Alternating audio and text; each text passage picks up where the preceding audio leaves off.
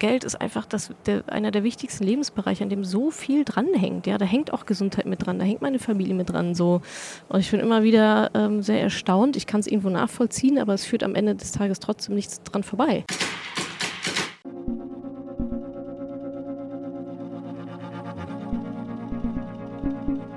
Mal ganz ehrlich, habt ihr euch schon um eure Altersvorsorge gekümmert? Und damit herzlich willkommen zu einer neuen Folge unterwegs mit heute mit einem Deep Dive zum Thema, ihr könnt es euch denken, Finanzen. Tja, ich habe es also eben gerade gefragt, habt ihr euch schon um eure Finanzen gekümmert? Die meisten Menschen tun das in der Regel viel zu spät. Das sage nicht ich, das sagt mein heutiger Gast Natascha Wegelin, besser bekannt als Madame Moneypenny. Im Gegensatz zu den meisten Deutschen spricht sie gerne über Geld und gibt in ihren Büchern und in ihrem Podcast Tipps, wie man die Finanzen besser regelt und wie man Vermögensaufbau betreibt. Besonders am Herzen liegt ihr die finanzielle Unabhängigkeit von Frauen, aber natürlich habe ich sie auch um ein paar Tipps gebeten, die für alle Zuhörenden relevant sein könnten.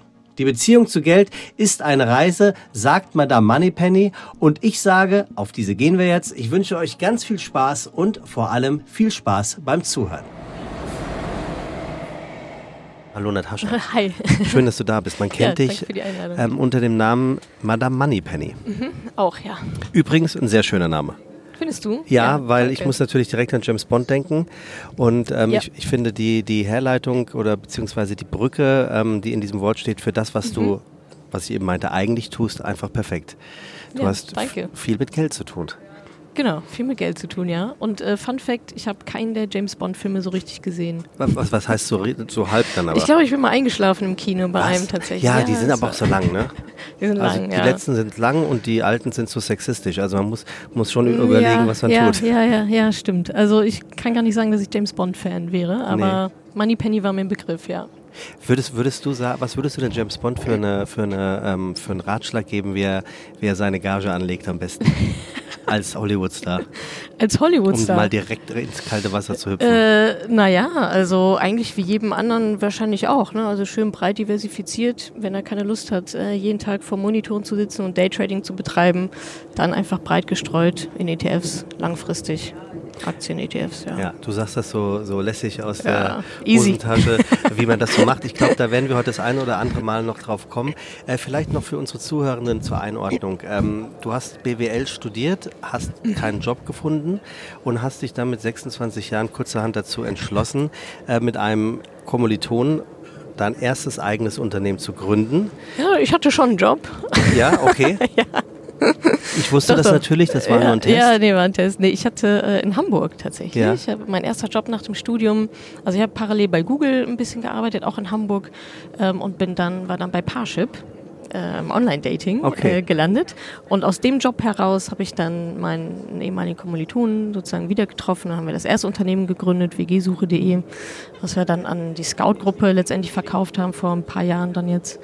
Ähm, genau, und jetzt bin ich voll mit Madame Moneypenny am Start. Okay, also einigen wir uns darauf, du hattest einen Job bei Google, aber hast bei Google einen neuen Job gesucht. Das passt dann. Ja, ja, passt schon alles, genau. Okay, und äh, worauf ich eigentlich so ein bisschen hinaus wollte, du hast dann Mhm. ähm, ein Unternehmen gegründet, äh, das auf den Namen wgsuche.de gehört hat. Mhm. Ja. Ähm, das kennt natürlich jeder. Also ich kannte das auf alle Fälle auch, weil äh, Mhm. als ich damals äh, noch nicht die Möglichkeit hatte, mir eine eigene Wohnung zu leisten, habe ich natürlich auch WGs in Betracht gezogen. Ja. und das war schon ein, ein Es gibt ja mehrere Portal. Portale. Ne? Es gibt WG gesucht, Genau. dann gibt es WG Suche, dann gibt es noch alle möglichen. Also es gab mal so eine Zeit lang, wo viele WG-Portale gegründet Ja. wurden und wir waren halt eins davon. Ja. Okay, also ich bin mir sicher, ähm, wir werden noch die eine oder andere ähm, sehr interessante Anekdote dazu hören. Bevor wir so richtig reinspringen Mhm. in unser Gespräch, äh, Natascha, ähm, wo fahren wir eigentlich hin? Also ich habe es gerade am Anfang gesagt, ins, ins Ruhrgebiet, aber du wohnst Genau. da in der Ecke.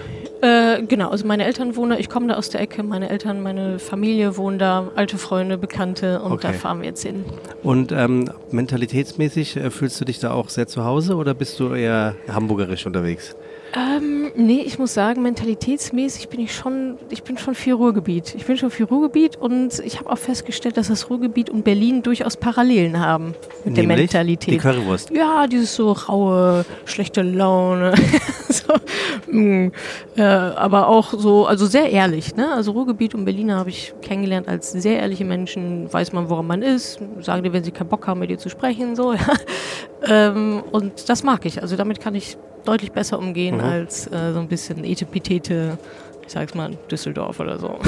Jetzt ist, jetzt ist ja, ich will natürlich nicht sagen, dass sich Madame nach Etepetete anhört, um Gottes Willen.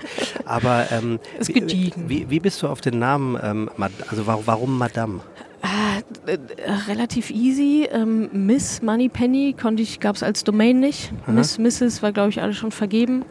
Ähm, und dann dachte ich so, was gibt's noch? Mal Senora, Senorita, mal Moneypenny klingt irgendwie nicht ganz so, klingt irgendwie nicht so stimmig. Und dann dachte ich, eine Alliteration geht immer. Madame Moneypenny, bin darauf gekommen. Und ja, Klingt auf alle Fälle äh, besser klingt schon als, auch ein bisschen äh, elegant. Ja, als Frau Geldpfennig. Ja, ihr Französisch Ähm, war echt wir, nicht wir, meins. wir verlieren uns. Lass uns lieber über das sprechen, über das, glaube ich, vor allem die Deutschen äh, an und für sich gar nicht so gerne reden. Geld. Über Geld. Ja. Redest du gerne über Geld? Ich äh, rede schon gerne über, über mein eigenes Geld auch, ja. Ähm, aber dann eher so im kleineren Kreis mit Freunden, Familie und so. Aber es ist auch nicht, dass ich jeden Tag über Geld spreche. Ne? Die Leute Aha. denken, glaube ich, immer, ich verteile jeden Tag irgendwelche Geldtipps oder so. Ähm, für mich ist Geld, glaube ich, wie alle anderen auch ein Thema, klar, was uns halt jeden Tag logischerweise begleitet. Ähm, ich sage immer, Geld ist dann ein Thema, wenn es zum Problem wird. so, da muss man sich viel mehr damit auseinandersetzen. Ähm, aber ja, Geld an sich, also ich mag Geld, ich habe gerne Geld, auch in meinem Leben. Positive Einstellung zu Geld. Und ja, genau. Also ich sag mal, das ist ja auch eine gewisse Reise. Ne? Also wenn man sich jetzt anguckt, ähm, welche Station man auf so einer Geldreise, sage ich mal, ist ja schön, weil wir gerade reisen im Zug, ja, ähm, so- auf, so- auf so einer Geldreise durchmacht, ist so ähm, ne, bei vielen erstmal so diese Schulden, Schuldenfreiheit. Manche kommen schon mit Konsumschulden, gehen haben da irgendwie einen Start mit Konsumschulden, ähm, die abzubauen, dann Notgroschen aufzubauen, sich damit zu beschäftigen. Wie kann ich eigentlich Ersparnisse aufbauen? Ähm, wie komme ich aus diesem finanziellen Hamsterrad raus, ja, wo Einnahmen und Ausgaben komplett immer das gleiche sind und ich gar keine Lücke sozusagen habe zum Sparen. Also da ist das erstmal so die Aufgabe, vernünftige, auch nachhaltige, gute, informierte Geldentscheidungen zu treffen, mal so eine Basis an finanzielle Bildung sich anzueignen. Ähm, und wenn ich das dann habe, Notgroschen und Ersparnisse, ähm, Könntest Red ich trotzdem weiter? Ja, Okay. Auf alle Fälle. äh, wenn ich das habe, bin ich ja schon mal super gut aufgestellt. Ne? Also keine Schulden und schon mal ein Polster, Notgroschen, vielleicht sogar schon was drüber hinaus. Und dann ist der nächste Schritt sozusagen die nächste dritte Station dann in der Reise wirklich investieren, mehr Geldvermehrung, Vermögensaufbau zu betreiben.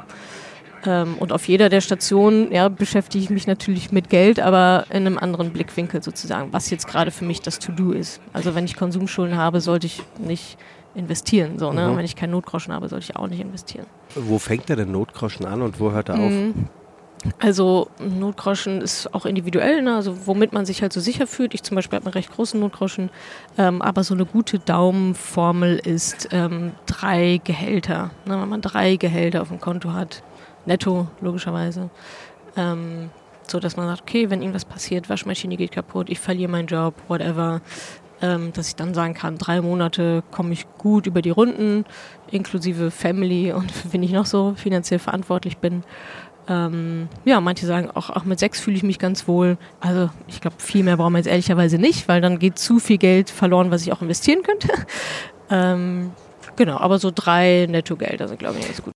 Wenn jetzt dein Vater nicht äh, in einer Bausparkasse gearbeitet hätte, Säße ich heute nicht hier. ist, ist das wirklich so? Ähm, ach, das weiß ich gar nicht. Ähm, gute Frage. Na, also Gedankenspiel. Also ich kann schon sagen, dass ähm, ich, was Geld angeht, glaube ich, sehr auf Sicherheit bedacht ähm, erzogen wurde. Ähm, wir haben jetzt nicht in Saus und Braus gelebt, sondern, ja, ich sage jetzt mal, guter, äh, solide Mittelschicht so. Äh, meine Eltern waren beide angestellt. Ähm, ja, es war dann so von meinen Großeltern zu meinen Eltern. Meine Großeltern waren dann Arbeiter und meine Eltern waren dann, haben dann es dann ins Büro geschafft. So, ja, so der nächste Schritt. Ähm, aber das war jetzt auch nicht so äh, in, in Saus und Braus, sondern halt ganz, ganz normal. Also wir haben halt Urlaub an der Nordsee gemacht und nicht in Italien so. Ähm, und ich muss schon sagen, dass es bei uns zu Hause auch relativ strukturiert so abläuft. Ne? Meine Eltern sind beide auch relativ strukturiert und ähm, aber auch eher mit Geld so ein bisschen vorsichtig. Also da wurde jetzt nicht angelegt. Mhm. So, ne? Aber ich hatte trotzdem recht früh drin, na okay, wenn ich spare, äh, kann ich mir später was Größeres kaufen als jetzt ein paar Gummibärchen. Ähm, das habe ich irgendwie so schon so mitbekommen. Ja, ob das jetzt an seinem Beruf lag damals, weiß ich nicht so genau, oder am Sternzeichen oder an. müsste, müsste es, ich frage mich gerade, ob das, ob es in der Schule vielleicht viel früher oder überhaupt ja. eine Art von, sagen wir mal, eine Absplittung in einem Gemeinschaftskundefach geben müsste, ähm, das vielleicht ja. Altersvorsorge oder Möglichkeit zur Altersvorsorge hieße. Ja, ja, definitiv. Oder überhaupt, also Altersvorsorge ist wahrscheinlich noch relativ weit weg für dann irgendwie 15-Jährige oder so. Ähm, aber überhaupt mal der Umgang mit Geld wird ja schon helfen. So, mhm. ne? Also was ja gerade passiert ist, ähm, wir gucken uns auch manchmal so Trends an in den sozialen Medien. Ist das mein Kind? Ich glaube, nee, es kommt von da. Klingt nicht wie mein Kind. ähm, da äh, machen ja teilweise Jugendliche äh, eine Challenge draus, wer am meisten Schulden anhäufen kann und so oh. Sachen. Ne? Ja, ja, ja. Also unter einem gewissen Hashtag von einem gewissen Anbieter ähm, geht es dann darum, weil immer mehr Anbieter auch ja, Zahlungsanbieter hängen das so halt ins Fenster, ne? Buy now, pay later. Ähm, und da gibt es, die schaukeln sich richtig hoch. Ne? Also da wird dann bei TikTok oder sonst wo gepostet, ey, guck mal hier, mein Schuldenstand bei XY und so. Und also das schon, ja, da sind wir doch so weit weg von Investieren und Altersvorsorge, aber einfach bei den Jugendlichen anzufangen ne, und zu sagen, okay, wie, wie kommen überhaupt Einnahmen zustande, was sind Ausgaben, was sind fixe Ausgaben, was sind variable Ausgaben, Schulden nicht machen, nicht gut, ja, wie viel kann ich mir eigentlich leisten? So, ich kann das auch total verstehen, weil bei denen ist das in irgendeiner App, das sind halt Zahlen, so. Unendliche Zahlen sozusagen. Ähm, das ist ja was anderes, als wenn ich, ich musste früher ja, zum Bankschalter gehen und da wurde mir mein Geld ausgehändigt und dann hatte ich 20 Mark und wusste, jetzt habe ich 20 Mark. Ähm, aber äh, die ganzen digitalen Zahlungsanbieter, die sind ja sozusagen unendlich. Mhm. Oder ich gebe mir eine EC-Karte in den Automaten, da kommt Geld raus. Ja, unendlich viel Geld ja anscheinend. Ähm, da überhaupt mal so die Grundlage zu legen, wie Geld funktioniert und dass es durchaus Sinn macht, vielleicht kurzfristig ja, ein, zwei Sachen nochmal zu überdenken, um dann langfristig, das ist ja eigentlich dann investieren, um dann langfristig mehr davon zu haben, so die Vorteile von Sparen und so weiter und so fort. Da wäre, glaube ich, schon mal sehr, sehr viel damit getan, bevor die in Altersvorsorge, das kommt ja dann, das macht, glaube ich, auch erst Sinn, wenn sie dann so richtig ihr eigenes Geld verdienen, mhm. aber so die Grundlagen dürften gerne in der Schule gelegt werden, ja. Jetzt liegt die Verantwortung halt voll bei den Eltern. Die wissen es ja teilweise auch nicht. Meine Eltern, meine Mutter vor allem, ähm, die hat immer darauf bestanden, ähm, dass wir abrechnen. Also wann immer ja. wir eingekauft haben oder ja, dann schon. mussten wir pinglich ja, genau. genau abrechnen. Ja. Ich merke, dass ich, dass ich, das bis heute noch intus habe, aber dass ich dafür schon das ein oder andere Mal von Freunden oder auch einer Partnerin ähm, also das hat zu Diskussionspunkten ähm, geführt, weil mhm. ich den Eindruck ähm, vermittelt habe, ich sei entweder geizig oder nicht großzügig mhm. oder pingelig oder typisch deutsch. ähm, und oder einfach deutsch. Oder einfach deutsch. Ich habe irgendwann tatsächlich ähm, die Orientierung verloren, ob das instinktiv richtig war. Also die Eltern meiner Mutter waren mhm. beides, waren beide in der Bank tätig. Aha. Also das heißt daher ja kommt es liegt dir quasi so in den Genen, ja, du kannst gar nicht ändern. Äh, Überlege ich aber heute das erste Mal, dass ich drüber, weil äh, zu Hause das haben Geld wir gehen. nie über Geldanlage oder so geredet, tatsächlich nicht. Ähm, mhm. Aber würdest du sagen, das hat meine Mutter oder meine Eltern eigentlich richtig gemacht? Oder? Total, ja. Also ich glaube, was bei vielen passiert, oder ich werde immer stutzig bei so einer krassen Abwehrhaltung. Ne? Wenn, wenn ich jetzt Haushaltsbuch führe und jemand will sagen, ah, bist ganz schön pingelig, das sagt ja viel mehr über die andere Person aus als über mich. Was, was hat die, also kann der doch egal sein, ob ich, ist doch, ist doch meine Zeit, die ich da rein investiere, um die Sachen aufzuschreiben. So. Äh, kann ich ja machen. Ähm, bin äh, große, ziemlich fest überzeugt, dass die Personen, die es zu dir gesagt haben, das nicht gemacht haben, aber vielleicht auch ganz gerne mehr Übersicht hätten. Mhm. Ja, oft ist es so, ja, ich habe so ein Gefühl und ich glaube, es kommt irgendwie hin oder auch nicht. Es ist halt ein Gefühl von Kontrolle so und Zahlen kann man recht gut kontrollieren, die kann man sich Eben, angucken. es ist halt nicht Gefühl, sondern die stehen halt auf deinem Kontoauszug so. Da kann ich, ich, nicht drüber lamentieren. Ja, weil ich glaube ich auch, oder ich glaube, es ist ja wirklich so, man merkt mittlerweile ja gar nicht mehr, wie schnell man Geld ausgibt. Ja. Also wenn ich, ich gucke ja. jetzt nämlich gerade mal nicht aus Unhöflichkeit auf mein Handy, sondern man sieht ja in der Zeit auf, auf, auf, seinem Handy, was man zuletzt mit seinem Handy bezahlt hat. So. Und dann sehe ich jetzt also, ah, ja. dass ich allein heute Morgen ähm, mir einen Kaffee gekauft habe für 3,60 Euro. Dann habe ich mir Brezeln für 3,99 Euro gekauft. Gestern Abend wurde was für 59,99 Euro gezahlt. Davor für 16,24 So. Also ja. das heißt, das sind ja jetzt überschlagen schon 120, 130 Euro, ja. die man überhaupt nicht mitbekommt, die man nicht wahrnimmt. wie schnell das geht. Ja, und gerade mit Handy mal eben zack, zack, zack. Genau, das, das, das bedeutet ja im Umkehrschluss, wahrscheinlich würde ich mir auch dreimal überlegen, ob ich mir den Kaffee da noch kaufe, wenn ich das überschlage, dass ich mir vielleicht im Monat sechsmal dort den Kaffee kaufe. Sechsmal ja. vier, 24 Euro. Ja. Äh, Wahnsinn. Ja, ja, genau. Und darum geht es eigentlich auch so diesen, das meine ich mit Kontrolle, ne? Also überhaupt mal wirklich, also weil was oder andersrum, was vielen passiert, mir auch teilweise, ne? genau das, was du sagst, ja hier mal eben, da mal eben, da mal eben und am Ende sitzt man dann denkt, wo ist denn eigentlich die ganze Kohle hin? Mhm. ähm, und das Gegenteil davon ist halt eben in die Kontrolle zu kommen und das mal aufzuschreiben. Man muss ja nicht ein Leben lang aufzuschreiben, aber einfach mal einen Monat irgendwie so Buch zu führen. Das geht ja super easy, eigentlich total schnell ähm, und dann in diese Achtsamkeit reinzukommen, also ein achtsames Geld ausgeben. Das heißt auch keiner, dass du dir deinen Kaffee nicht leisten darfst. So, ne? Das ist dann aber eine bewusste Entscheidung zu sagen, ich leiste mir jetzt zweimal die Woche diesen Kaffee. Mhm. Vielleicht nicht fünfmal, vielleicht mhm. nicht zwölfmal, aber dreimal, ja, mhm. ist ja cool. Oder du sagst, Heidi Ho, das ist mir so wichtig, ich brauche zweimal am Tag meinen Kaffee, auch fein. Dafür mache ich vielleicht was anderes nicht oder so. Ne? Aber ich, es ist immer gut, in diese, in diese aktive Haltung zu kommen und der Steuer zu übernehmen. Und das kann ich halt erst, wenn ich halt weiß, was überhaupt Sache ist und so meine Geldgewohnheiten mal so zu überblicken, zu reflektieren und dann bewusst die Entscheidung zu treffen, ja, die 100 Euro Kaffee im Monat sind es mir total wert mhm. oder halt nicht. Und dann ist ja alles fein, ja. dann hast du die, die Entscheidung aber aktiv getroffen. Es soll ja angeblich ähm, Menschen geben, vor allem Männer, die dir jetzt kein Wort glauben würden, weil all das, was du sagst, aus dem Mund einer Frau kommt. Ja, selbst schuld. Und ähm, ja, selbst schuld natürlich. Und auch, ähm, ich glaube, was auch ähm, leider Gottes äh, nicht ganz von der Hand zu weisen ist, dass viele Frauen selber sich mit den Themen ja. Investments und Vorsorge ja ähm, sie trauen sich gar nicht ran, weil das hat A ja. sowieso immer schon der Vater gemacht und jetzt genau. macht es vielleicht der Mann. Ja. Und das ist auch alles okay so. Ähm, ja, nee, ist nicht. Fragezeichen, genau. Oder? ja, kommt, kommt so ein bisschen drauf an. Ne? Also erstmal vorweggeschickt finde ich es ja auch ein bisschen unfair, den Männern immer dieses Thema rüberzuschieben. Ja, finde ich aber so. auch. Ja, also aber dafür verdienen wir auch schlechter als Frauen. Ach so, okay, verstehe. Irgendwas müsst ihr ja dann noch machen, ne? Ähm, Genau, also das, das mal so vorweg. Ähm, und ansonsten, ja, also klar, ne, ich komme aus der Schiene zu sagen, es ist also für eine Frau, die sollte auf jeden Fall zum Beispiel ein eigenes Konto haben. So, ne? In also, der Ehe auch? Ja, mhm. unbedingt. Unbedingt. Also ob in Ehe oder nicht, ist eigentlich vollkommen egal. Und man wundert sich, wie wenige das immer noch haben.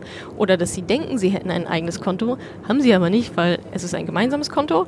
Oder sie haben nur eine Vollmacht für das Konto des Mannes eine ja, Vollmacht sehr un, sehr innerhalb von 13 Sekunden wieder einkassiert. Mhm. So, ne? Und diese Fälle gibt es natürlich auch alle.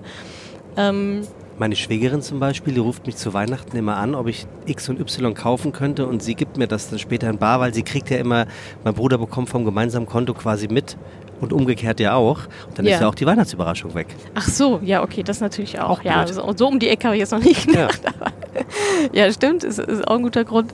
Ähm, woher ich herkomme, ist, ähm, ja, dass auch jede, jeder, also die Männer haben es ja auch, ja, die Frauen können es auch haben, sollten es auch haben, eigenes Konto, eigenes Vermögen im eigenen Namen, äh, beim Hausbau, Hauskauf muss die Frau auch mit im Grundbuch stehen. Ne? Also ich sage immer, nur wo dein Name drauf steht, gehört halt, das gehört halt auch dir. Alles andere gehört de facto nicht dir so ähm, und ein eigenes Konto. Da geht es auch darum, also es gibt dieses Dreikontenmodell, dass man sagt, alle äh, Einnahmen gehen erstmal auf, ein, auf das wirklich gemeinsame Konto tatsächlich.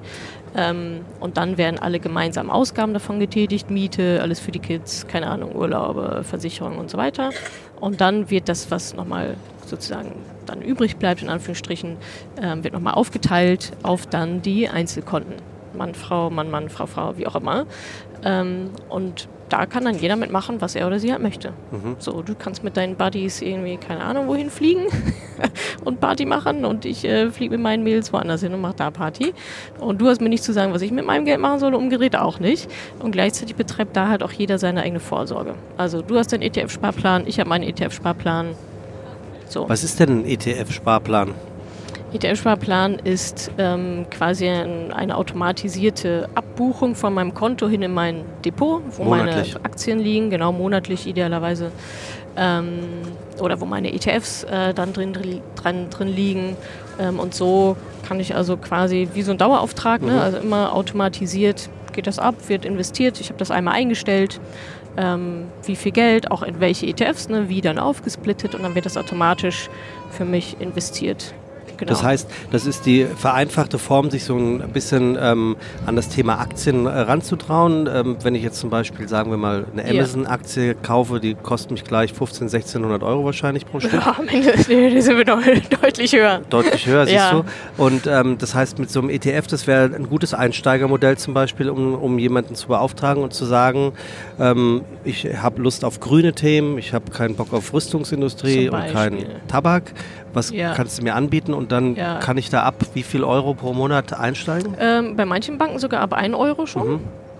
Ähm, Was genau. aber bestimmt keine gute Altersvorsorge dann ist. Ja, das, das ist nämlich immer die Krux an der Geschichte. Ne? Also ich habe dann immer so viele, äh, hauptsächlich Frauen bei mir natürlich, ja, ich mache ja schon 25 Euro so einen Sparplan und dann denke ich, ja, das ist ja total, also ist gut, ja, besser als nichts, aber es reicht natürlich vorne und hinten nicht. Ne? Also da fehlen ein paar Nullen. so, ich habe gelesen, so 200, 300 Euro im Monat wäre schon gut kommt halt drauf an, wie viel Zeit man noch hat. Ne? Wenn ich jetzt 50 bin, dann reichen 200, 200 300 Euro natürlich mhm. vorne und hinten nicht bis 67. Wenn ich 18 bin, ja, dann komme komm ich wahrscheinlich mit 200, 300 Euro ganz gut über die Runden. Oder wenn ich schon Startkapital habe, ne? das muss man dann so ein bisschen ausrechnen.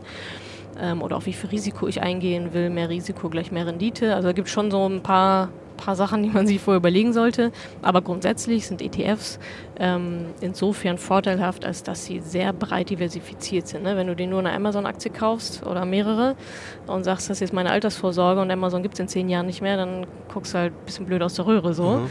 Ähm, während bei ETFs, ähm, das ist das Schöne daran, dass da hunderte, teilweise sogar tausende Unternehmen drin liegen in einem so einem Körbchen sozusagen. Ne? Das kann man sich vorstellen wie so ein Korb. Da liegen halt dann die einzelnen Aktien drin und ich kaufe mir halt einen Teil dieses ganzen Korbes mit allen, die da sozusagen drin liegen und nicht einzelne Aktien. Das streut das Risiko einfach breiter. Wie ist denn das? Also ich habe schon mal davon gehört, dass es äh, der einen oder anderen Frau schwer gemacht wird, Karriere und Kind äh, miteinander äh, verbinden zu können. Ähm, ja. Ein wie sagt man, ein Tor, ein Schelm, der Böses denkt? ein Tor. Ähm, falls das politisch unkorrekt ist, schneiden wir das raus. Ähm, wie, wie, wie, wie, siehst du das? Hat sich das verbessert ähm, oder ist da, ist da noch sehr viel Luft nach oben? Ah, ich glaube du hast schon. dein Kind jetzt ja zum Beispiel auch dabei. Ja, genau. Ich habe mein Kind jetzt auch dabei. Ich, mein, ich bin aber auch in einer Luxussituation, weil ich bin ja in meinem eigenen Unternehmen beschäftigt. Mhm. So, ne? Also ich bin die Chefin und wenn es nicht geht, dann geht es halt nicht. Dann sage ich halt Termine ab oder was auch immer.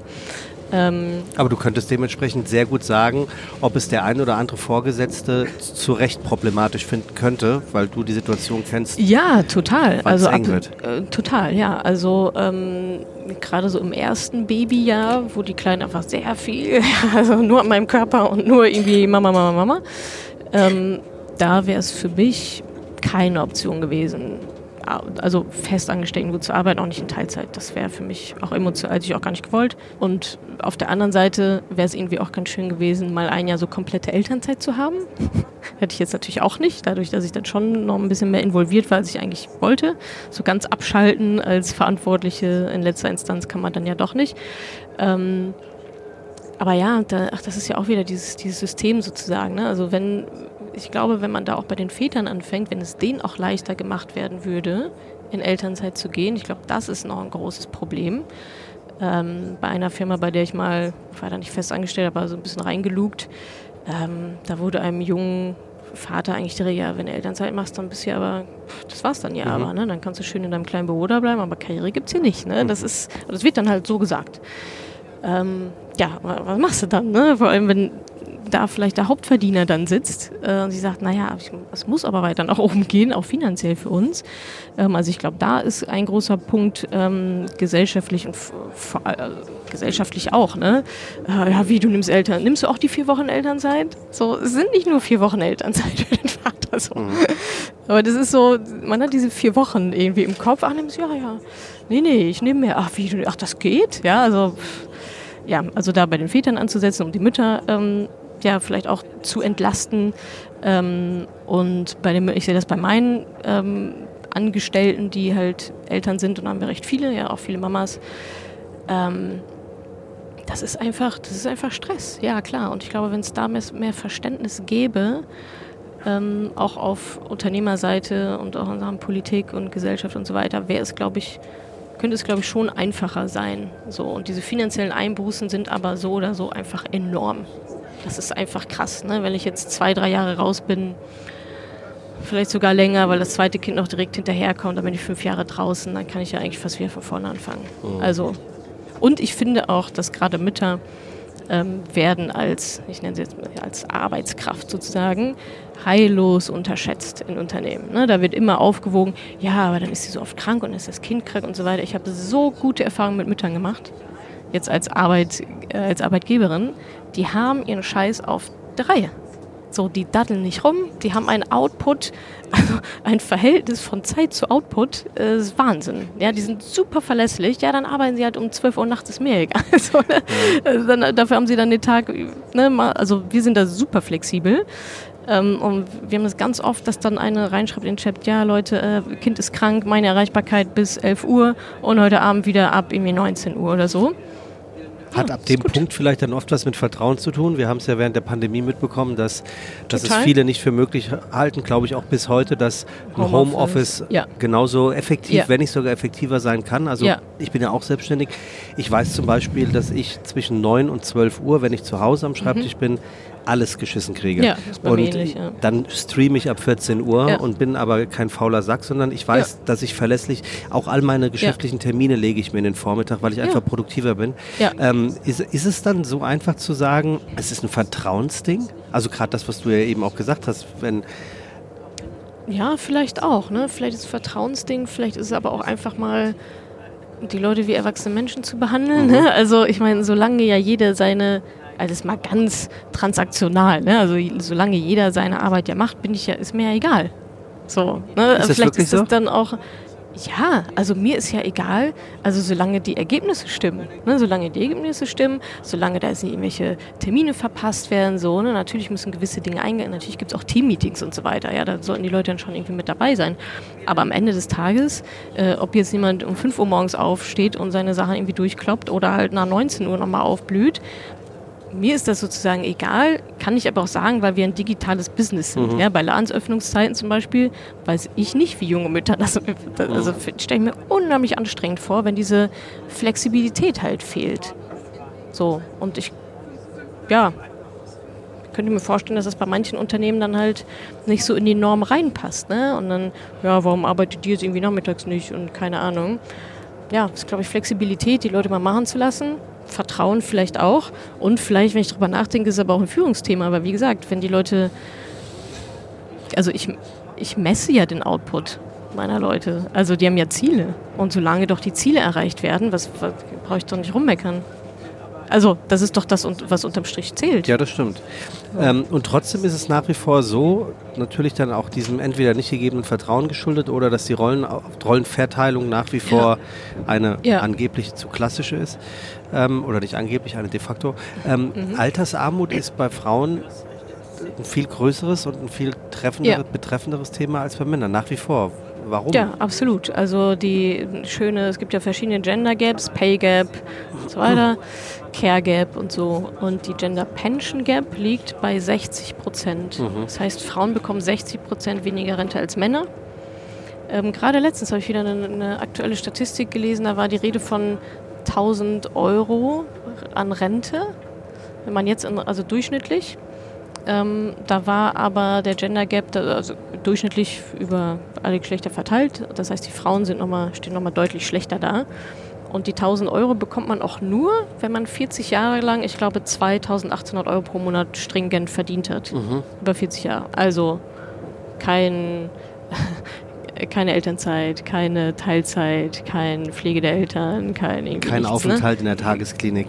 Alles Mögliche. So. Ähm, um auf 1000 Euro zu kommen, von denen ja auch niemand leben kann. So, nee, das, das, das, kommt ja, das kommt ja erschwerend Gesetzliche dazu, ne? Rente, so, ne? Ja, und von daher, also die Altersarmut bei Frauen ist immer noch ein riesengroßes Thema.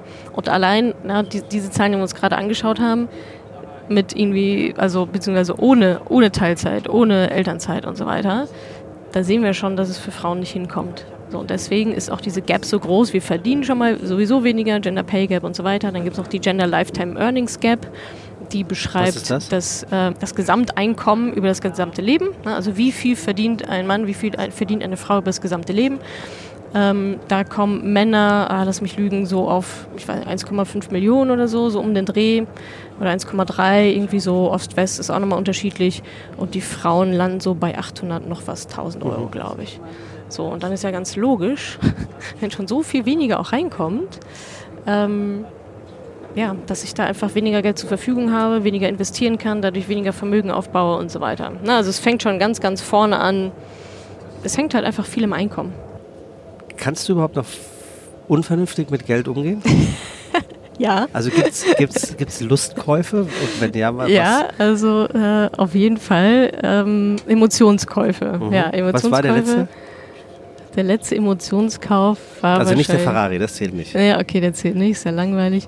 Nee, also ich sag mal, so rund ums Kind ist nochmal recht emotional gemacht, Mhm. ne? Also irgendwie dann das, dann muss dann schon die beste Qualität sein und wie doch nochmal äh, der kleine süße Anzug mehr, obwohl ich schon eigentlich einen habe, so. Obwohl ich da echt eigentlich minimalistisch unterwegs bin. Ähm, zum Beispiel, glaube ich, recht wenig Babyklamotten. Ähm, aber alles so da drumherum, dann die süße Mutze und so, das ist dann schon, ja, das das war schon, schon viel Emotionskäufe Mhm. mit dabei, muss ich sagen. Und für dich selber gibt's da auch was Unvernünftiges? Wo du sagst, ah, das Für äh, würde mir mein Steuerberater jetzt nicht raten, aber ich tue es trotzdem. Ähm, so richtig unvernünftig. Nee, ich glaube eigentlich. Hm. Sag du mal eins, vielleicht brauche ich Inspiration. Ich, genau, ich habe mich neulich mit, mit, mit etwas beschäftigt, worüber ich nachgedacht habe, ob ich mir das Ja. kaufe. Das wäre Ja. Mhm. ein, ein, ein Lustkauf gewesen, ähm, wo mir die Person, die mir das verkaufen könnte, gesagt hätte, und es ist auch eine richtig gute Wertanlage.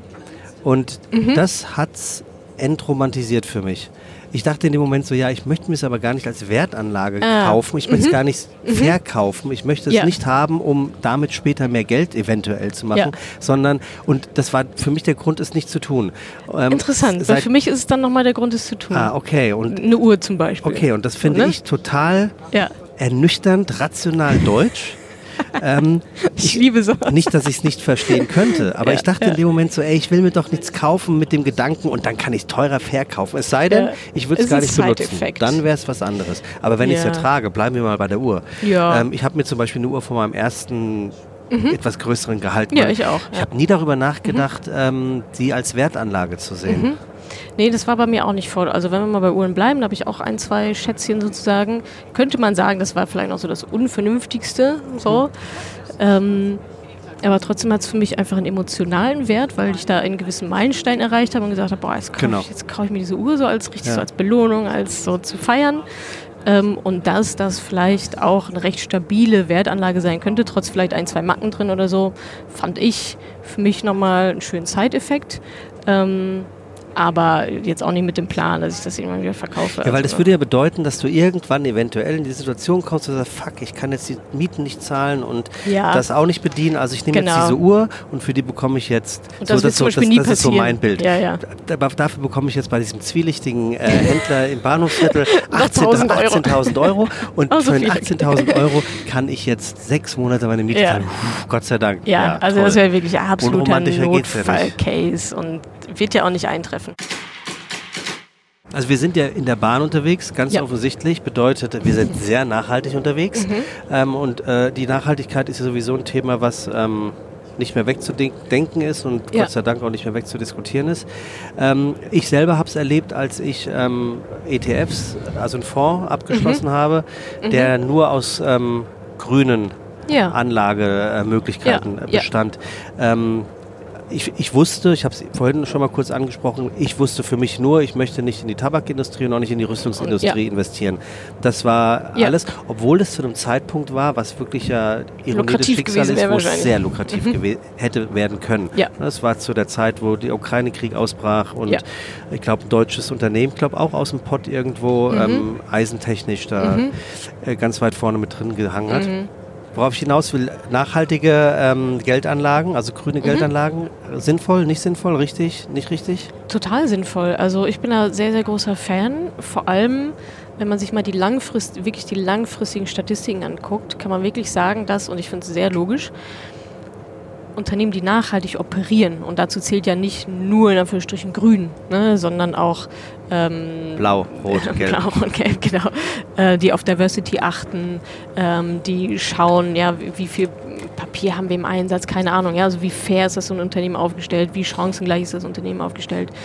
Ähm, also wirklich so intern daran auch äh, aktiv zu arbeiten, dass diese Unternehmen langfristig erfolgreicher sind. Ganz logisch so, ne?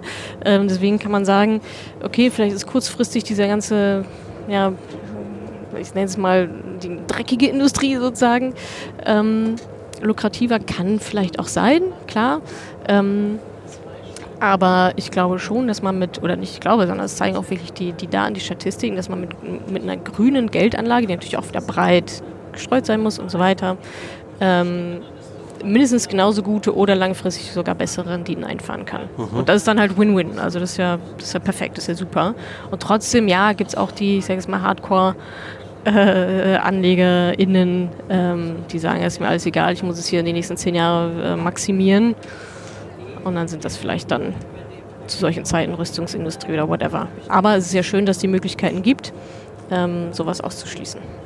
Ich komme trotzdem immer wieder auf dieses Thema Vertrauen zurück, weil es gibt die wenigsten Menschen, die sich ja sehr gut mit, mit diesen Möglichkeiten auskennen. Ja. Also suche ich mir einen Profi, jemanden, der oder die sich damit auskennt, mich beraten zu können, um dann mein Geld in deren Obhut zu geben, um diesen wiederum zu vertrauen, dass das schon gut gehen wird.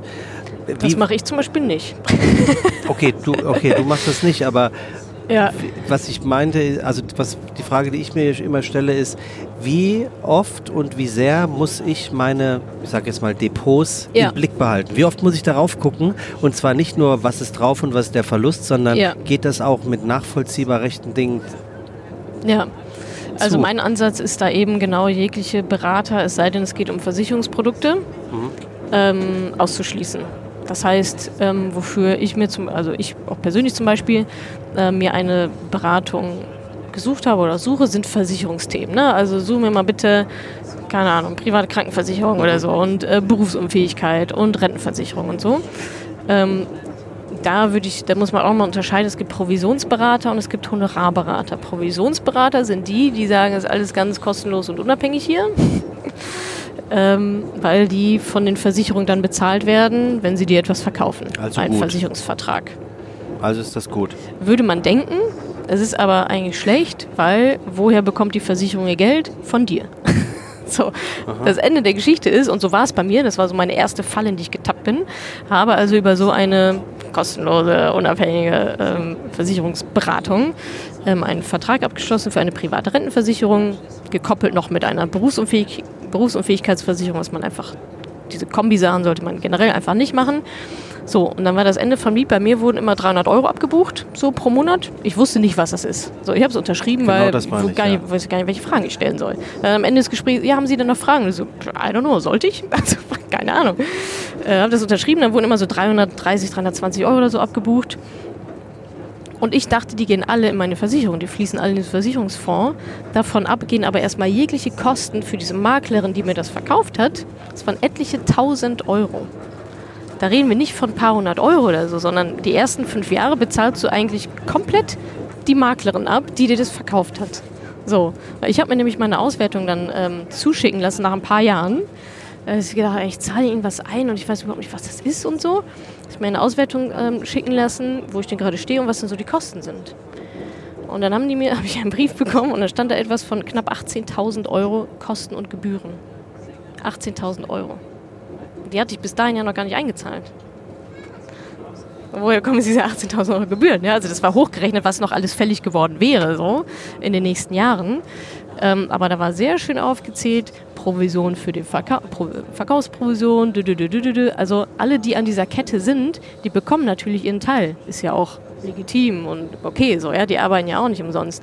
Aber der Trugschluss ist, naja, wenn die Versicherung das bezahlt, wenn die Versicherung meine Beratung bezahlt, ist ja Jackpot. Aber du zahlst die Versicherung und die wiederum zahlt es dann an die Makler. Also ich könnte mir gut vorstellen, dass es jetzt den einen oder anderen Zuhörenden hier gibt, der seit zwei Minuten nicht mehr zugehört hat, weil er oder sie darüber nachgedacht hat, ah, Sekunde. Wie das war das eigentlich bei mir? Genau. Also Faustformel ist, habe ich jemanden direkt dafür bezahlt? Habe ich eine Rechnung darüber bekommen, über diese Beratung? Und das, das so funktioniert gut. Honorar. Das ist gut. Ja, weil dann zahle ich nämlich nur 500 Euro oder 800 oder 1000, wenn es halt kompliziert ist und nicht 18.000 hintenrum, von denen ich ja gar nichts merke. Die Beträge werden mir einfach nur abgebucht vom Konto. Ich bekomme keine gesonderte Rechnung darüber. Es wird einfach abgebucht. So. Die Leute gehen davon aus, logischerweise, dass das zu 100 Prozent in die Versicherung fließt. Mhm. Tut es aber nicht. Und der, der bessere, der günstigere Weg ist, sich eine Honorarberatung zu suchen. Zu sagen, okay, ja, wie wenn ich mein Auto in eine Werkstatt bringe. So, dann sage ich hier, das und das muss bitte gemacht werden, Kostenvoranschlag, äh, Ding erledigt, äh, fahr hin, hol das Auto ab, unterschreibe, überweise, gut ist. So. Das ist, wie eine Honorarberatung funktioniert.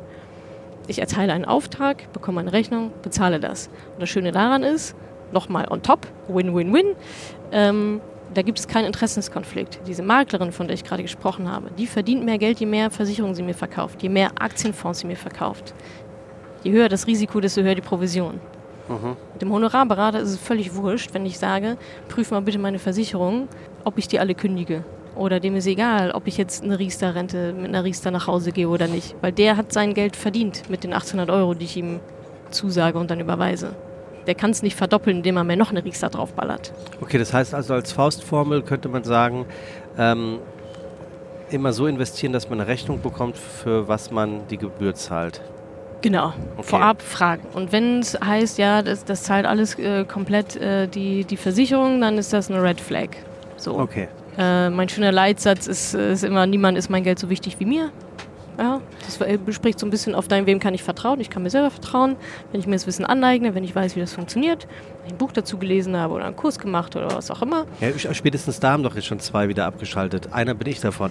Äh, ja, Videos, Videos gucken, Buch lesen. Ja, so läuft es halt aber, ne? Also dann muss ich erstmal in mich investieren, in mein Wissen investieren. Oder ich vertraue es irgendeinem Berater an. Dann habe ich es aber wieder nicht selber gemacht. Und dann muss ich auch wieder zum Berater. Also den Berater will ich ja auch im besten Fall kontrollieren. Aber du bist ja im Prinzip auch eine Beraterin. Äh, nee, weil ich den Leuten nicht sage, was sie machen sollen, sondern was ich mache. Also ich darf auch gar nicht Beraterin sein sozusagen, ähm, sondern was ich mache. Wir, also unser Ansatz ist ja Selbstlernen. Das mhm. heißt, du äh, liest mein Buch oder kaufst bei uns ein Programm oder so ähm, und dann bekommst du das ganze Wissen von uns an die Hand und wir sagen dir, an welchen Punkten du welche Entscheidung zu treffen hast. Die triffst du aber alleine. Wir geben dir für und wieder und wir geben dir, ne, sagen dir, okay, das ist jetzt die Checkliste für das, das ist für das. Äh, zum Beispiel ein Risiko, ja, bei jedem ist das Risiko unterschiedlich. Risikobereitschaft. Kann jetzt nicht sagen, dein Risiko ist so und so. Ich gebe dir die Reflexionsfragen dafür, sodass du das selber entscheiden kannst. Mit einem psychologischen Test und so weiter und so fort.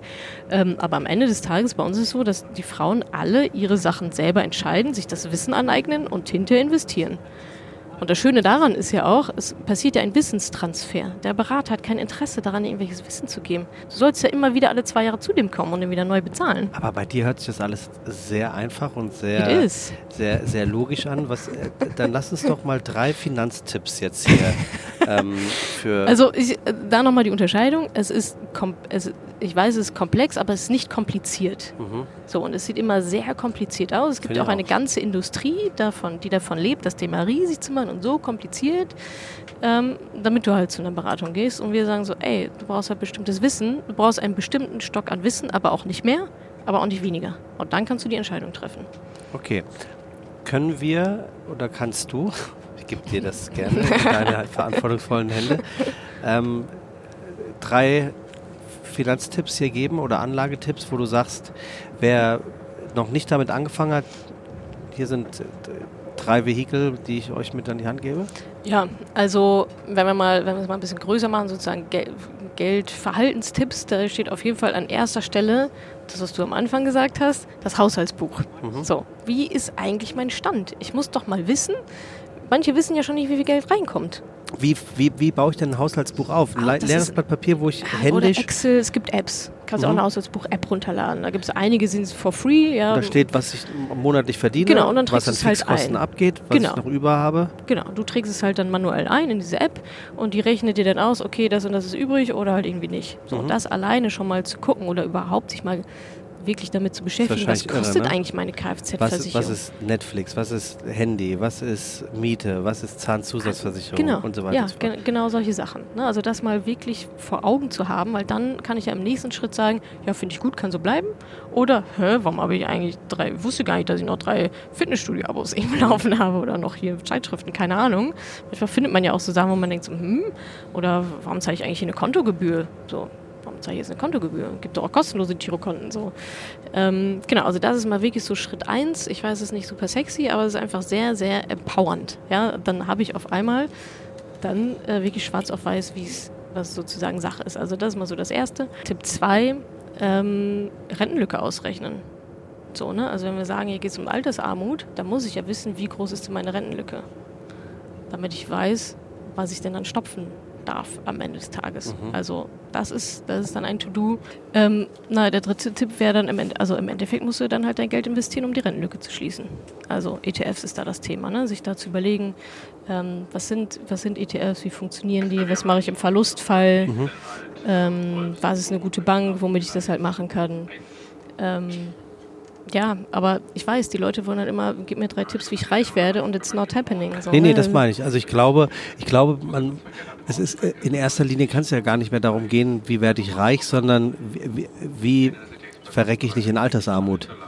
Ja. Das ist ja, glaube ich, das viel wichtigere Thema, ja. ähm, um darüber nachzudenken, was kann ich jetzt heute noch tun? Also du hast es ja äh, in, im Laufe dieses Gesprächs selber gesagt, also spätestens mit 50 ist höchste Eisenbahn, hö, hö, ähm, mal richtig damit anzufangen. Ja. Ähm, ich habe es gerade mal zehn Jahre vorher schon äh, geschafft, was auch wenn ich darüber nachdenke, dass wir sind drei Jungs zu Hause, mhm. ähm, dass unser Vater uns schon vor 20 Jahren oder so. Als der neue Markt aufkam, sagte, ja. komm, ich führe euch mal so ein bisschen dran. Ich fand es super unsexy. T-Aktie, ja. ja. okay, ganze Weltsprache über die T-Aktie gefühlt und dann ist sie mit gecrashed. Ja, ja, klar. Natürlich ist das ein bisschen unsexy. Auf der anderen Seite, weiß ich nicht, mache ich immer nur Sachen im Leben, die sexy sind. So, ne? Also sich mit Ernährung beschäftigen ist irgendwie auch nicht so super sexy. Äh, eine Steuererklärung zu machen ist irgendwie auch nicht so super sexy, aber das ist halt das Erwachsenenleben. So, ne? Also irgendwann ist ja schon der Punkt, ähm, Verantwortung für sich zu übernehmen, für seine Familie zu übernehmen, für seine eigenen Finanzen zu übernehmen. Und ja, dann muss ich mich halt mal hinsetzen und ein Buch lesen. Mhm. Punkt. Also das ist, also Geld ist einfach das, der, einer der wichtigsten Lebensbereiche, an dem so viel dranhängt. Ja, da hängt auch Gesundheit mit dran, da hängt meine Familie mit dran. So. Und ich bin immer wieder ähm, sehr erstaunt. Ich kann es irgendwo nachvollziehen, aber es führt am Ende des Tages trotzdem nichts dran vorbei. So, ja, wie Leute sagen, ach ja, mach ich später oder hm, weiß ich nicht, macht keinen Spaß, nicht so sexy. Ja, well, willkommen im Leben, so, ne? Das ist, äh, kannst nicht immer alles nur machen, was Spaß macht. So. Wirst du von, von deinen äh, Freunden. Und es macht übrigens auch, ja, wenn man sich mal damit beschäftigt, macht es dann auch Spaß. Das kann ich mir vorstellen. Das kann ich mir ja. wirklich vorstellen. Das ist ja. ja. ist ja mit den meisten Dingen so. Ne? Ja, also es macht auch Spaß, Kontrolle wieder zurückzubekommen so über sein eigenes Geld. So, ne? Es macht auch Spaß, äh, mit den Kindern, keine Ahnung, kleine Spardosen zu basteln oder whatever. Es macht ja. auch sehr viel Spaß, zu sehen, wie sein Vermögen wächst. So. Ähm, Du brennst für das Thema. Es ist ja, ja es, es ist auch richtig so. Äh, wirst, wirst, du von, von deinen Freunden viel um Tipps gefragt oder hört, hört da die Freundschaft auf, weil du nicht was erzählen willst oder einen Tipp geben willst, wo es am Ende des Tages vielleicht ähm, doch nicht so gut ausgegangen ist? Ähm, na, ich habe jetzt gar nicht irgendwie also dadurch, dass ich ja selber einfach in ETFs investiere und ein paar Einzelaktien, die ich mir irgendwann mal zugelegt habe, habe ich jetzt auch nicht die heißen Tipps oder mhm. so. Ne? Also ähm, der beste Weg ist halt immer noch, ich sage es mal, relativ stumpf und einfach und simpel in ETFs zu investieren. Mhm. Und da ist das ist wiederum dann überhaupt gar nicht so kompliziert. Ähm, also wenn mich jemand fragt, ja, wie ich investiere, dann sage ich das auch. Also meinen Freunden nenne ich dann auch die konkreten ETFs und so weiter, wenn die Inspiration brauchen. Ähm, habe da auch mal mit drauf geschaut, aber ist jetzt nicht, dass ich jetzt jeden Tag äh, drei, vier, fünf Geldtipps loswerden darf oder so. Mhm. Schade eigentlich. schade, schade eigentlich. Äh, schade eigentlich auch, dass wir so langsam, aber sicher äh, zum, zum, zum Ende unserer heutigen Episode kommen. Es gibt diesen wunderbaren Fragebogen der Tasche von Marcel Proust und äh, dort sind schöne äh, Fragen. Aha. Und ähm, ich gehe immer hoch und runter und ja, ich sag ähm, Stopp, ähm, mein Gegenüber sagt Stopp okay. oder Rentenlücke. Das ist egal. Eins von beiden kannst du sagen. Und diese Frage kriegst du dann gestellt. Rentenlücke. Ihre Lieblingstugend? Meine Lieblingstugend. Ah, das ist aber schwierig. Es gibt viele tolle Tugenden. Aber um mal so im. im Na, hier steht Ihre Lieblingstugenden. Ich habe mich verlesen. ah, okay. Also um mal so ein bisschen im Thema vielleicht auch zu bleiben, was so ein bisschen mit dazu passt. Einer wirklich meiner Liebens, äh, Lieblingstugenden ist Disziplin. Mhm. Ist Disziplin. Und Disziplin, dazu gehört für mich, äh, zu machen, was ich sage. Äh, ein bisschen fundiert darüber nachzudenken, wo will ich eigentlich so hin im Leben und es dann umzusetzen. Und zur Disziplin gehört für mich auch dieser kurzfristigen Bedürfnisbefriedigung zu entkommen. Mhm. Also nicht kurzfristig, hat ja auch, kann man auch auf Geld schön ummünzen, ummünzen, haha. Ähm, äh, zu sagen, okay, ähm, klar könnte ich jetzt hier kurzfristig, keine Ahnung, mir, die, mir einen neuen Mercedes kaufen oder was, keine Ahnung. Oder einen alten als Wertanlage. Oder einen alten, genau. Ähm, oder aber ähm, brauche ich vielleicht gar nicht so unbedingt, es ist kurze Bedürfnisbefriedigung, sondern investiere das Geld lieber langfristig ja, oder spare auf was anderes oder was auch immer. Das gilt aber für alle Lebensbereiche. Das gilt auch für ähm, Gesundheit, Ernährung. So, ja klar, kann ich mich jetzt kurzfristig äh, aufs Sofa setzen und mit die Chips irgendwie reinfahren. Ähm, oder ja, ich wende vielleicht ein bisschen Disziplin an, denke ein bisschen langfristiger und ziehe mir die Jogging-Schuhe an. So. Ähm, also das ist, glaube ich, eine schöne Tugend und auch eine ja, gute Qualität, so wenn man im Leben ein bisschen, bisschen was vorhat. Und auf der anderen Seite glaube ich, dass man gar nicht so super krass selber diszipliniert sein muss, sondern dass man sich auch Systeme zunutze machen kann, wenn man vielleicht gar nicht so krass diszipliniert ist. Beispiel Dauerauftrag in den ETF-Sparplan. Ja, der läuft automatisiert durch. Da brauche ich nicht jedes Mal wieder eine, mich disziplinieren, äh, das halt aufzusetzen. Aber Honorar vorher abklären. wer, wer bekommt was vom Dauerauftrag ab? genau. Na, wenn ich selber mache, ja gar nichts. Das dann, dann, dann nur die Bank. Ja. Ähm, Die ja immer genau, gewinnt. oder, oder zu sagen, genau, die Bank. Ähm, oder ein Kontensystem mir einzurichten. Ne? Zu sagen, okay, 50 Prozent sind immer, sind immer für die Fixkosten, 30 Prozent sind immer variable, 10 Pro- 10 Prozent spare ich immer. Ja? Also die ganzen Daueraufträge, hab dass ich hier gemacht. weggehen. Ja, Zum oh, Beispiel, ich perfekt. nenne es Unterkonten. Ja, genau, Unterkonten. Ist eigentlich auch ein guter Geldtipp. So. Finde ich Ähm, nämlich die- auch, weil man behält die Übersicht, Ja. was man hat. Das ist mir irgendwie Ja. immer wichtig, Ja. zu wissen, weil das, also in die, in die Anlagen, bescheidenen Anlagen, äh, die ich mache, Ja. Die sind ja weg. Die sehe ich. Ja. Also da muss jede Genau. andere App gehen. Und Ja, das genau. nervt mich Aus den total. Augen, aus dem Sinn. Das super. nervt mich total. Ja. Und als du jetzt vorhin auch sagtest, ähm, ich nenne es jetzt mal ähm, Investitionsleichen, Mhm. da gibt es ja auch irgendetwas, von dem ich gar nicht mehr wusste. Kaution zum Beispiel. Ich wüsste jetzt genau A sowas. gar nicht, wie hoch sie ist. Und ich meine, es wäre ein Sparbuch. Aber da fängt es ja schon an. Ne? Genau. Ja, ja, ja. Okay, also gut, Disziplin, Disziplin, ja. ähm, finde find, find ich, hört sich brutaler an, als es eigentlich ist, weil es ist wichtig. Ja, genau. Also Gerade bei den auch, Genau, und ich glaube auch da, wie gesagt, wenn man sich, wenn man sich selbst in die Lage versetzt, äh, erfolgreich zu sein mit dem, wo man diszipliniert sein, diszipliniert sein will, ist das, glaube ich, ähm, relativ easy. Ja, das stimmt. Dann äh, würde ich relativ easy sagen, vielen Dank für das Gespräch, äh, liebe Natascha. Sehr gerne. Ähm, ich hoffe, es war für unsere Zuhörer genauso inspirativ wie für mich. Äh, den einen oder anderen Tipp oder drei Tipps können wir auf alle Fälle rausziehen. Ich bin sehr gespannt und würde mich freuen, wenn unsere äh, Zuhörerinnen und Zuhörer vielleicht in den Kommentarfunktionen bei Spotify und Co. mal schreiben, äh, ob sie die Rentenlücke zumindest äh, mal inhaltlich jetzt schließen können und wissen, Ja. wie es funktioniert. Das, Ja. Ich frage für einen Freund. äh, und auch ansonsten ähm, kann ich es nur empfehlen, diesen Podcast zu abonnieren. Wir haben immer tolle Gäste da, wie unter anderem heute Natascha Wegelin. Und ähm, abonniert diesen Podcast, like diesen Podcast und erzählt es all euren Freunden. Vielen Dank, dass du heute hier gewesen bist. Ja, sehr gerne. Ich äh, freue mich, wenn ihr jetzt nächstes Mal wieder zuhört, wenn es bei Unterwegs mit weitergeht mit, verrate ich nicht. Bis dahin, bleibt gesund, seid nett zueinander. Ich freue mich, wenn wir uns wieder hören. Tschüss.